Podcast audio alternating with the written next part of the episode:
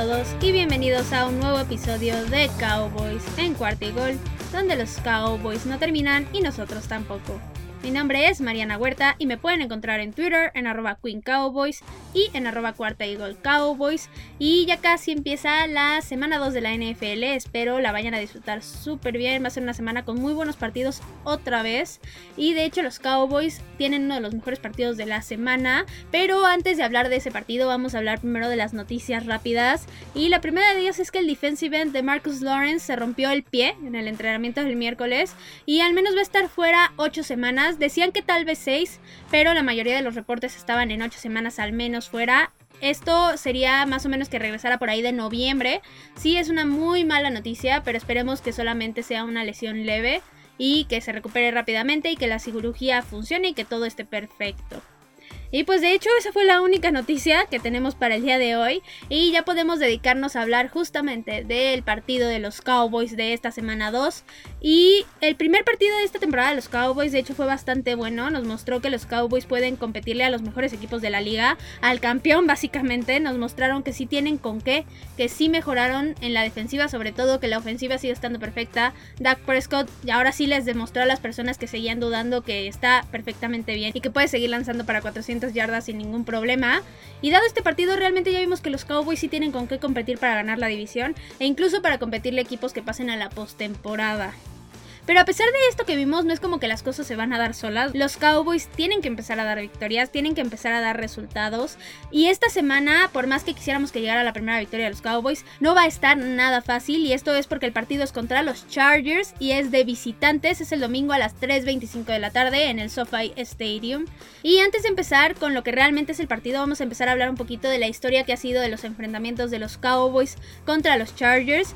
Y los Cowboys no se han enfrentado tantas veces contra el equipo que antes está en San Diego. Y también las últimas veces que se han enfrentado, realmente los Cowboys no han podido hacer nada y han perdido esos últimos tres partidos. Pero aún así los Cowboys lideran esta corta serie de 11 partidos con 6 victorias y 5 derrotas. Y esta vez lo que todo el mundo quisiera del parte de los Cowboys es que por fin le pudieran ganar a los Chargers. Aunque ahora sí vamos a empezar a hablar del partido porque se ve bastante complicado. Y voy a empezar hablando de los rivales de los Chargers. Y ellos son un equipo que para mí es muy muy peligroso esta temporada. Ellos vienen de un 2020 no tan exitoso en cuestión de su récord como tal, que fue de 7 ganados y 9 perdidos, pero realmente sí ganaron bastante con ese año porque descubrieron a un gran jugador con Justin Herbert, es alguien súper capaz y si realmente no acabaron en postemporada fue por perder partidos que iban ganando y no pudieron controlar al final de cuentas se les salieron de las manos y los terminaron perdiendo a último segundo. Realmente por eso no tuvieron más victorias y por eso no estuvieron peleando por un lugar ahí en la postemporada, pero se vieron como un equipo que realmente tiene muchísimo potencial y que puede competir muchísimo ya con mucha más preparación y obviamente con el cambio de head coach que de eso vamos a hablar un poquito más adelante. Ahora este año como les dije las cosas pintan bastante diferentes para los Chargers. Como ya lo había dicho de hecho antes en mis pronósticos que había hecho para la temporada completa, yo creo que los Chargers van a ser el equipo sorpresa del lado de la AFC. Creo que ellos van a ser los que van a terminar llegando a esa postemporada y llevándose un boleto de comodín. No creo que les alcance para ganarle a los Kansas City Chiefs su división, pero sí creo que van a tener mucho para competir por un lugar en los playoffs. Ya los vimos ganar su primer partido en esta temporada, le ganaron al Washington Football Team, que tiene una gran defensiva, eso todo el mundo lo sabe, y a pesar de que hayan tenido problemas en la ofensiva con la lesión de Ryan Fitzpatrick, creo que lo que hicieron se vio bastante, bastante bien. No estuvieron perfectos, pero creo que agarraron mucho, mucho ritmo en ese partido y que nos mostraron un poco de lo que pueden llegar a ser ya más avanzada la temporada. Ahora, hablando un poquito de más de historia de los Chargers, ellos son uno de los equipos que nunca han ganado el Super Bowl. Sí han llegado, pero nunca lo han ganado. Pero en estos momentos van por un buen camino para volverse en un verdadero contendiente. No digo que este año, pero sí tal vez en unos dos años sí podrían contender realmente a ese Super Bowl. Ahora, ahorita ellos tienen una ofensiva con muy buenas piezas, tanto por aire como por tierra, realmente están muy bien armados, reforzaron su línea ofensiva y también defensivamente han ido mejorando también. Su head coach nuevo es de mentalidad defensiva, viene prácticamente ahí se formó, entonces sí se espera que esta defensiva sea mejor que la del año pasado. Ahora, hablando específicamente de jugadores importantes del equipo, quiero empezar hablando de Justin Herbert, del coreback. Y él fue el Rocky ofensivo de la temporada anterior y definitivamente es una amenaza para cualquier equipo, sin duda. En 2020 él jugó solamente 15 juegos porque no entró de titular inmediatamente, pero ya cuando entró de titular jugó de tiempo completo y tuvo un poco más de 4.300 yardas tuvo 31 touchdowns por aire, 5 por tierra y tuvo 10 intercepciones que no son poquitas, tampoco son súper exageradas, pero es algo que como novato digamos que se entiende. Ahora, en el primer partido de este año él no tuvo un desempeño tan bueno como se esperaba. Lanzó para un poquito más de 330 yardas, pero tuvo una intercepción y un balón suelto. Pero sí creo que él va a ir mejorando semana a semana y que este desempeño que vimos en esa primera semana es simplemente que está calentando motores. Ahora, en la ofensiva también tenemos al running back Austin Eckler y él para mí es un gran corredor que en lo personal me agrada muchísimo y de hecho voy a aprovechar para mandarle un saludo a Carlos García de Fantasy Fácil porque él también es súper fan, le encanta Austin Eckler, sobre todo para sus ligas fantasy obviamente y pues ya le mando un saludo.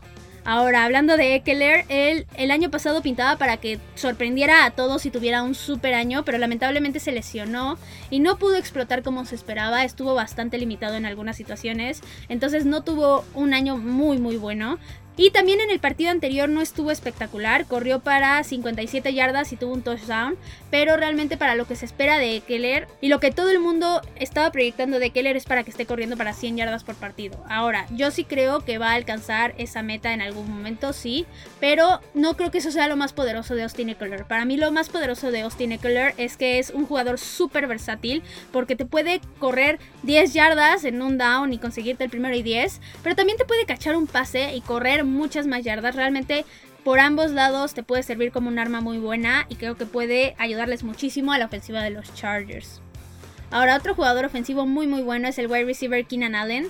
Para mí es uno de los receptores más infravalorados de la liga sin duda. Y sí va a ser un arma importante. Y el que lo va a estar cubriendo aquí va a ser Trevon Dix. Él tiene que estar prácticamente perfecto para que Keenan Allen no pueda hacer nada. Pero ya lo vimos muy bien contra Mike Evans. Lo pudo anular prácticamente por completo. Entonces yo creo que sí es posible que Trevon Dix pueda también anular a Keenan Allen. Y por último en la ofensiva tenemos al tight Jared Cook. Y él no es precisamente el mejor tight de la liga, pero los Cowboys batallaron bastante para detener a Gronkowski en el partido anterior, entonces yo creo que deben de mejorar bastante en esa cobertura a los tight y esperemos que justo contra Jared Cook encuentren ese punto de poderlo cubrir bien y al mismo tiempo no descuidar la zona, digamos. Y por último, quiero hablar ahora del lado defensivo del liniero defensivo Joey Bosa. Y para mí él es uno de los defensivos más peligrosos de la liga, sin duda. Y la verdad es que sin tackle derecho titular en los Cowboys, sí me preocupa muchísimo que lo puedan cubrir. Él, como dije, es uno de los mejores jugadores defensivos. Y realmente el que no esté, la L. Collins, pone en peligro a Dak Prescott y a toda la ofensiva en general. Ahora él como cazacabezas funciona muy muy bien y la semana pasada ya obtuvo su primera captura. Entonces espero que los Cowboys lo puedan detener lo más posible para evitar que termine capturando a Dak Prescott. Ahora, ya dejando de lado los jugadores, quiero hablar del entrenador de los Chargers y él es Brandon Staley y él es su primer año como head coach en los Chargers y también en su vida, nunca ha sido head coach, pero sí tiene un buen currículum, sobre todo defensivamente, porque él fue coordinador defensivo de los Rams en 2020 y si recordamos la defensiva de los Rams fue la mejor de la liga el año pasado y yéndonos un poquito más atrás, en 2019 él estuvo en Denver como entrenador de los outside linebackers y en 2017 y en 2018 también fue entrenador de los outside linebackers pero en Chicago. Y tanto Denver como Chicago ha tenido buenos outside linebackers en esos años. Entonces creo que ha hecho un muy buen trabajo. Y si realmente puede traducir esa parte defensiva que lograba como coordinador o como entrenador a todo el equipo en general y que pueda controlar esa parte también ofensiva, creo que puede tener un muy buen trabajo y que puede llevar a los Chargers bastante lejos. Ahora, pasando a los pros y contras que tienen los Chargers en este partido. Primero, los pros es que tienen una gran ofensiva, que es una amenaza por tierra y por aire. También su defensiva puede resultar en un peligro para los Cowboys, porque puede ser muy peligrosa en cuestión de la presión a Dak Prescott, sobre todo por la cuestión de los Cowboys en la línea ofensiva, que ya ahorita más adelante vamos a hablar. Y también otra ventaja que tienen ellos es que van a ser locales en un estadio que la verdad está bastante imponente. Y ahora sus contras es que su head coach está en su primer año y le falta experiencia, que de repente eso puede traducirse en errores. Y lo mismo con Justin Herbert, a pesar de que sí ya tuvo un año completo en la NFL, eso nunca quita que de repente cometan ciertos errores que son por no tener esa experiencia. Entonces eso sería un contra. Y también creo que la ofensiva de los Cowboys los puede hacer muchísimo daño. Ahora ya vamos a dejar de hablar de los Chargers y vamos a pasarnos justo a nuestro equipo, a los Cowboys. Y aunque los Cowboys vengan de una derrota la semana pasada, fue un gran partido para ellos. Ofensivamente se vieron muy muy bien y defensivamente no estuvieron perfectos, pero sí hubo muchas mejoras respecto a la temporada anterior. Sobre todo contra la carrera que prácticamente no le permitieron nada a Tampa Bay, cuando en 2020 le permitían todo a cualquier equipo de la NFL. Entonces creo que esto estuvo muy muy bien. Y también la parte de los intercambios de balón me sorprendió muchísimo, porque los No son un equipo, o al menos los últimos años no son un equipo que roben muchos balones, ya sea en intercepciones o en balones sueltos, y aquí lo lograron cuatro veces, entonces creo que eso es una parte que me gustó mucho y espero que se mantenga como una mejora constante. Ahora, a pesar de esto, las cosas a partir de ese juego no han sido tan buenas ni tan bonitas para los Cowboys, porque tan solo en estos días ya perdieron a cinco titulares con la suspensión de Lyle Collins, el COVID de Randy Gregory y las lesiones de Michael Gallup, Donovan Wilson y de Marcus Lawrence. Ahora, nada más, Donovan Wilson todavía no está seguro que no vaya a jugar, pero sí tiene una lesión que sí es muy probable que lo deje fuera. Y bueno, entonces, ya dicho esto, como pueden ver, las cosas para el equipo van a estar difíciles y van a tener que estar batallando muy duro para llevarse este partido desde el principio. Ahora, hablando de los jugadores que podrían ser clave en este encuentro para que los Cowboys puedan llevarse la victoria, el primero de ellos definitivamente es Dak Prescott. Si en el partido contra Tampa era importante que Dak estuviera perfecto en la cuestión de lanzar rápido o deshacerse rápido del balón y evitar a toda costa que le llegaran y que lo capturaran, en este partido todavía va a ser más importante, sobre todo por la ausencia de Lael Collins. Tiene que estar muy muy perfecto y tratar de deshacerse lo más rápido del balón o estar muy atento para poder salir rolando ya sea a un lado o al otro corriendo. Ahora, fuera de eso, no me preocupa lo que puede hacer Dak como tal. Yo estoy segura que va a tener un buen partido otra vez, un gran partido y que va a seguir mejorando conforme vaya avanzando la temporada. Ahora otro jugador muy importante va a ser el running back Ezekiel Elliott. Él el partido pasado fue fundamental su labor para bloquear definitivamente y esta semana también va a ser fundamental. Creo que esto va a ayudar muchísimo a que Dak se sienta más aliviado y pueda lanzar mucho más cómodo. Pero también esta semana yo sí espero que Zeke corra mucho más que la anterior. La defensiva de Tampa, si recordamos, es la mejor contra la carrera y se notó claramente. Y era lógico que el plan de juego no fuera por ahí, que el plan de juego fuera primordialmente aéreo. Pero esta semana, en definitiva, creo que los Cowboys tienen que establecer mucho más este juego terrestre, tratar de establecerlo desde el principio y atacar muy bien por ahí para que la vida sea mucho más sencilla y la ofensiva pueda tener esas series mucho más largas y que le permitan controlar el juego. Otro jugador muy importante va a ser el wide receiver Cedric Wilson y esto prácticamente es por la lesión de Michael Gallup. Lo que tiene que hacer él básicamente es aprovechar los espacios que Sid Lamb y Amari Cooper estén generando porque al final la cobertura se va a terminar yendo primordialmente con alguno de ellos dos, porque son el wide receiver 1 y 2 al final de cuentas. Entonces puede ser que Cedric Wilson aproveche esos espacios. Y no es la primera vez que él lo hace, ya lo ha hecho en partidos anteriores, la temporada anterior lo hizo. Entonces yo sí confío en que lo puede hacer y que puede resultar en un gran peligro para los Chargers. Ahora, pasándonos al lado defensivo, sí creo que un hombre muy importante va a ser el linebacker Micah Parsons. Y esto básicamente va a ser para generar presión y capturas porque los Cowboys van a batallar mucho, sobre todo si Randy Gregory no puede estar por COVID, que lo más seguro es que no esté. Entonces prácticamente los Cowboys no tendrían a sus dos defensive titulares, no tendrían a esas personas que normalmente generan la presión a los corebacks y van a tener que apoyarse en otras cuestiones. Y aquí es donde entraría para mí Micah Parsons. Lo han estado entrenando todo el offseason para esto. Prácticamente estuvo trabajando con DeMarcus Ware para que le enseñara cómo presionar. Entonces creo que este es el partido para empezar a involucrar a Micah mucho más en este tipo de jugadas y en este tipo de presión para que Justin Herbert no esté lanzando súper cómodo. Ahora, otros hombres muy importantes en la defensiva van a ser los defensive tackles y es por lo mismo de los defensive ends. Entonces, mientras más presión puedan imponer ellos en la parte interna de la línea, básicamente van a tener mucho más control y van a permitirle mucho más libertad a los defensive ends y mucho más chance de que puedan ellos atacar y poderle llegar al coreback o detener el juego terrestre. Ahora, esos son todos los jugadores que para mí van a ser claves y ahora quiero hablar de las mayores incógnitas que hay para este partido con respecto a los Cowboys y la primera de ellas es la línea ofensiva y en el lugar de la L. Collins ya dijeron que va a estar Terence Steele y a mí la verdad es que no me convence para nada como reemplazo. En 2020 lo que vimos de él no estuvo bien, realmente cometía muchísimos errores y no le daba ningún tipo de protección ya sea a los running backs o a los corebacks.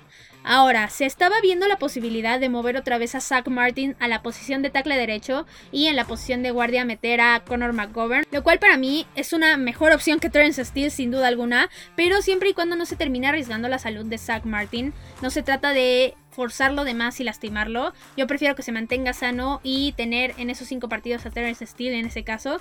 Pero si se pudiera ver esta posibilidad sin que Zach Martin sufra y que todo esté perfecto, creo que sería una mejor opción. Ahora, otra incógnita que tienen los Cowboys para este juego es el pass rush o la presión al coreback. Y obviamente es porque con Randy Gregory y de Marcus Lawrence fuera, las cosas se complican muchísimo para lograr esta labor.